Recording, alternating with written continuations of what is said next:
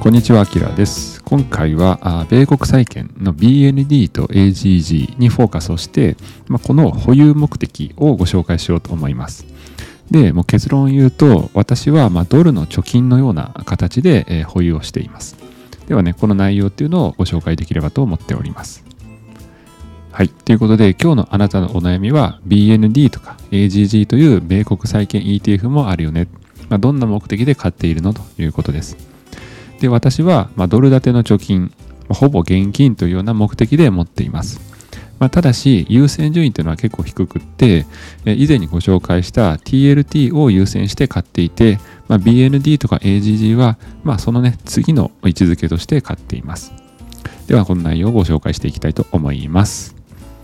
はい。なので今日の内容っていうのは BND と AGG の基本情報、そしてその保有目的、で TLT を優先している理由ということです。で、この動画からわかることっていうのは BND とか AGG の特徴が何なのか。で、この BND、AGG があなたのポートフォリオに必要なのか。そして今あなたにとって買い時なのかっていうのがわかるような動画になっていると思います。はい。で私は本業開始をしておりまして、それ以外の時間で、まあ、コツコツとですね、投資をしております。で資産は8桁超えてきてまして、まあ、年間あたり350万円ほど増えているのかなという印象です。で5人家族で生活費は年間300万円ということで、まあ、比較的節約ができている家庭なんじゃないかなと思っております。はい。で、一つだけちょっとご宣伝させてください。えー、今年2023年からノートを始めました。下に書いてあるようにほったらかし投資に不安があるとか分散投資に興味があるっていう方を対象に、まあ、投資額1000万円超の、まあ、売買内容ですとか、まあ、各イベントですね FOMC ですとかそういうことがあった時に、まあ、ミニコラムを月4本ぐらい書いておりますで初月無料にしておりまして月額は300円ぐらいですまあねえー、コーヒーショップで一杯ね、コーヒーを飲むぐらいの価格かと思いますので、まあ、気軽に遊び来ていただけると嬉しいです。はい、初月無料なので、ぜひ参加していただければ、まあ、記事ね、読み放題なので、ぜひチェックしていただけると嬉しいです。はい。では本題に入っていきます。参考になりましたら、ぜひチャンネル登録、グッドボタンよろしくお願いいたします。えなお、投資は自己責任、自己判断でお願いいたします。それでは始めていきます。はい。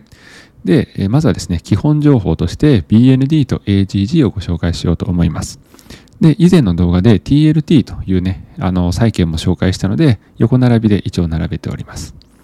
で、結論を申し上げますと、BND と AGG というのはあまりね、大差はないというのが正直なところです。で、こちらに書いておりますけれども、まあ、BND 価格は74ドルぐらいです。で、AGG はだいたい100ドルぐらい。で、このね、購入価格っていうのが、まあ、少しね、違うかなということです。で、まあ、ただ、あ総資産額ですとかですね、まあ、経費率とか配当利回り、そして配当回数とかはまほとんど同じなので、まあ、ここに関してはですね、ほとんどま大差ないと思っていただいていいんじゃないかなと思います。はい。ではですね、次に BND と AGG をもうちょっとね、深掘りしていこうと思います。保有する目的なんですけども、もう一言でお伝えすると、もうドル建ての貯金です。で、これをもうちょっとね、深掘りすると、まあ、3つの理由をお伝えできるかなと思ってまして、まず1つは、銀行預金よりはお金が増える、まあ、貯金というようなイメージです。で、ドル建てということなので、まあ、今後将来の円安のためのリスクヘッジとして、ドル建ての貯金として持っています。で、かつ BND とか AGG というのは、まあ、ほとんどですね、値動きがあんまりない ETF なので、まあ、安全資産としても持てるかなとなのでこれをひっくるめて、まあ、一言で言うとドル建ての貯金というイメージです。はい。で、まず目的のね、一つ目、えー、銀行預金よりお金が増えるというのを少し深掘りしていきます。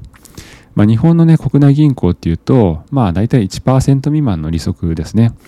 あの、100万円預けておいても、まあ1万円未満の利息がつくという感じです。ただ一方、今回ご紹介する BND とか AGG というのは、だいたい2.7%ぐらいの配当利回りなので、まあ、100万円預けておけば270ドルの配当金がつくということです。なので、まあ、銀行預金よりもお金が増える。まさにドルで配当金をもらって、それが増えていくと。まあ、ドル建ての貯金というイメージですね。で次2つ目、円安のためのリスクヘッジということです。左側にドル円のチャートを出していますが、まあ、1993年から2022年ぐらいまで、大体ですね、過去30年ぐらい持ってきましたけれども、まあ、これを見ると、あの、70円ぐらいですね、値動きするんですね。一番安い時で大体70円、80円ぐらいですかね、1ドル。で一方、一番ね、高い時っていうのは1ドル150円ぐらいなので、まあ、大体70円ぐらいはあこのドル円っていうのは動くということです。これを言い換えると、円の価値がですね、まあ、倍になる時もあれば、逆に半分になってしまうという時があります。なので、まあ、今後を考えた時に、まあ、円安のためのリスクヘッジとして、ま、ドルをね、一部持っておきたいというのがあります。なので、そのために BND とか AGG は配当金でもらって、それがドルになる。で、そのドルを持っていくことで円安のためのリスクヘッジになるということですね。そして目的の3つ目、えー、安全遺産としてということです。で、これは、えー、2008年ぐらいから2023年、今に至るまでの、まあ、TLT、VGLT、EDV、この債券と、まあ、BND と AGG の債券。そして黒が S&P500。こちらのチャートを持ってきました。で、これを見るとわかるんですけれども、以前ご紹介した TLT とか VGLT、EDV っていうのは S&P500 の動きと、まあ、逆に動くということですね。ま、このように S&P500 が下がると、これらの債券は上がるということで、まあ、株のリスクヘッジとして持っていいんじゃないかなというご紹介をしました。で一方、今日ご紹介している BND とか AGG っていうのは、この一番下の赤と紫の線。まあ、こうやって見ていただけると、2008年から今はですね、マイナス5%の下落。もちろんね、上がった時もあります。まあ、言いたいことは、値動きはまかなり極小で、ほぼ一定ということですね。なので、えー、こういうふうに ETF の価格としてもですね、まあ、かなり安定していますので、安全資産の一つとして持っていいんじゃないかなとまさにね、貯金ってそういうイメージかと思うんですけど、まあ、このね、理由で私は BND と AGG を保有するということです。で、どれだけ持っているのということですが、今、資産のうちの20万円ぐらいが BND です。これは2%に、えー、当たります。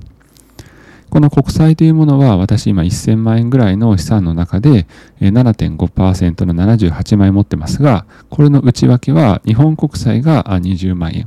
そして TLT が38万円、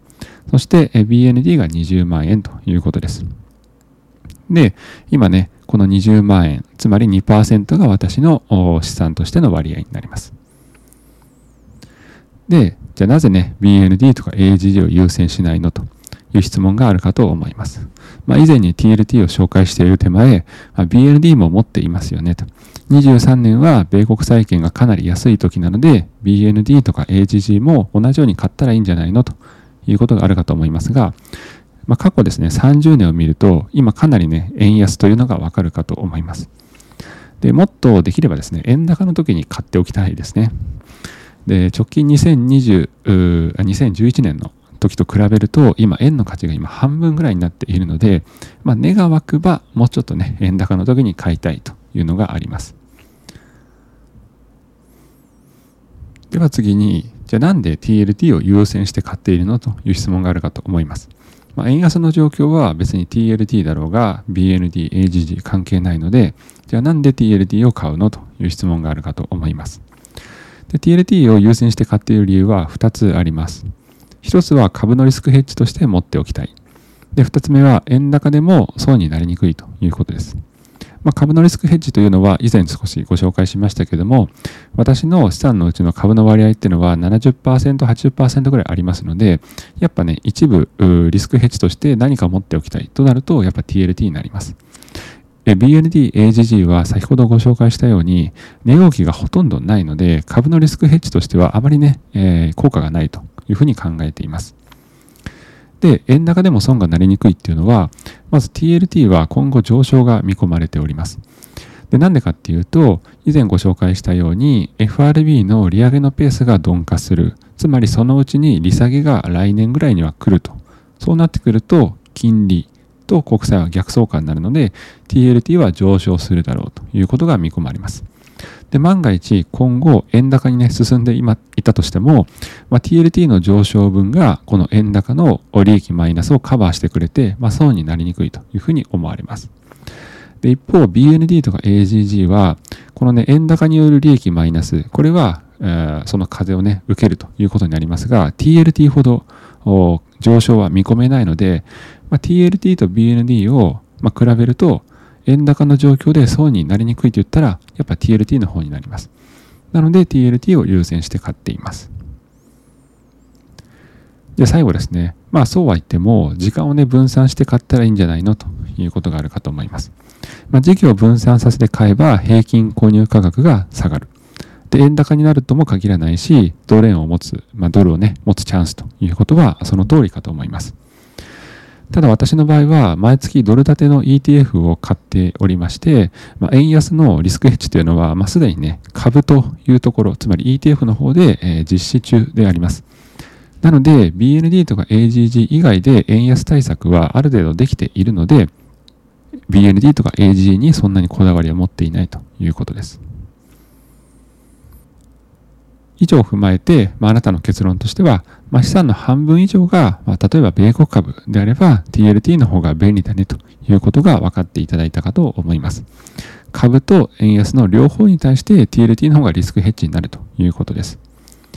まあ、ただしですね、まあ、株の割合が少ないとか、例えばリタイア間近で資産を安定させたいとか、ドルで安全資産を持ちたい。まあ、でも銀行預金よりはちょっと増やしたいなとまあ、こんな人にとっては BND とか AGG の方がいいかもしれません。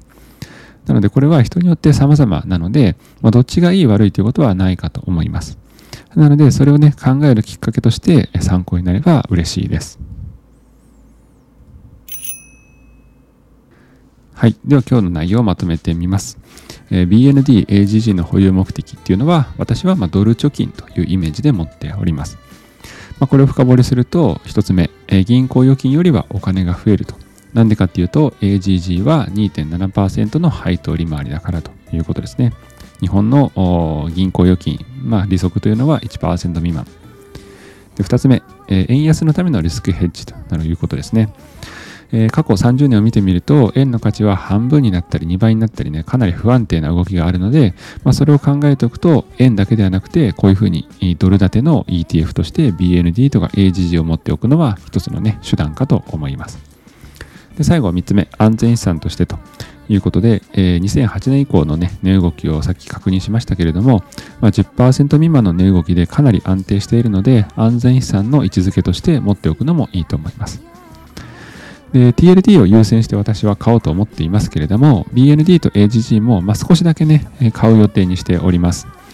なので、えー、今年ですね国債というものがかなり安くて、えー、買い時ということは分かっていますのでやっぱり TLT は優先して買うんですけれども BND と AGG も今後のために、まあ、少しね買ってみたいなというふうに思っていますはい。ということで、おすすめ記事ということで、国際関係の動画いくつかアップしております。まあ、TLT と AGG の違いというのを最初にアップしまして、で最近ですね、米国債券を買うということで、ここで TLT にちょっとフォーカスをして、この150年ぶりの買い時を狙うという動画を作っております。で、えー、最初ご紹介したこの TLT と AGG の違いはかなりですね、以前にちょっと作った動画で少し後半の方の BGM が大きくて聞きづらいというお声がありまして、ちょっと申し訳ございません。ただ内容自体はスッキリね、まとまっているかと思いますので、ぜひチェックいただけると嬉しいです。はい。ということで今日もご視聴いただいてありがとうございました。あの、いくつかですね、コンテンツを使って発信をしております。あの YouTube はもちろんのことを告知とかアイデア出しで Twitter も使っておりますし、え、TikTok でですね、1分動画でさらっと動画を作っております。でただ内容はですね、YouTube のショートと同じになりますので、まあ、普段ね、普段から TikTok で1分ぐらいで確認したいなという方は、ぜひチェック TikTok の方をチェックいただけると嬉しいです。で、声とかはいらないで、もう図、この資料だけでサクッと見たいという方は、ぜひ Instagram、で、えー、ブログ等の文章でね、きっちりと理解している方は、ぜひブログの方に足を運んでいただけると嬉しいです。